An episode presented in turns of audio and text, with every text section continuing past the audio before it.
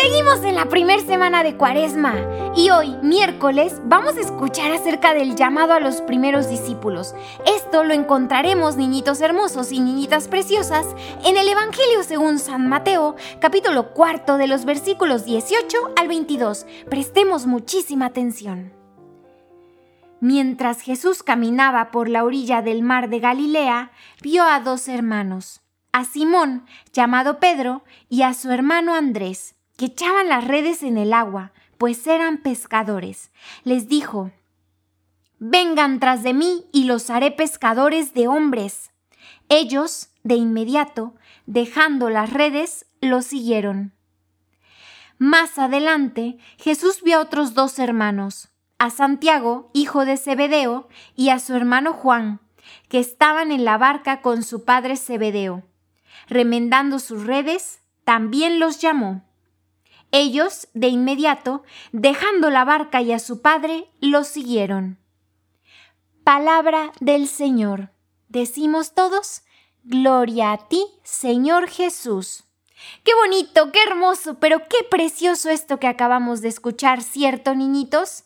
Pues la imagen de Jesús llamando a sus discípulos desde la orilla del mar nos recuerda que Dios desea realizar su obra a través de nosotros.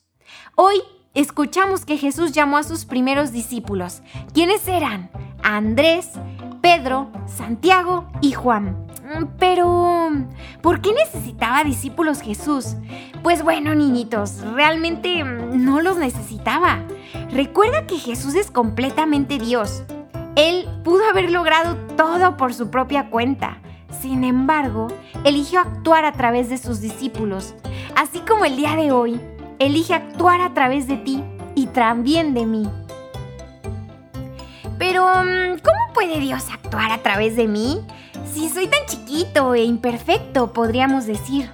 Pues bueno, ¿qué creen? Los discípulos eran tan imperfectos como nosotros. Pedro lo negó, Andrés y Santiago abandonaron a Jesús y todos, absolutamente todos, lucharon por creer plenamente, incluso después de que habían presenciado milagro tras milagro.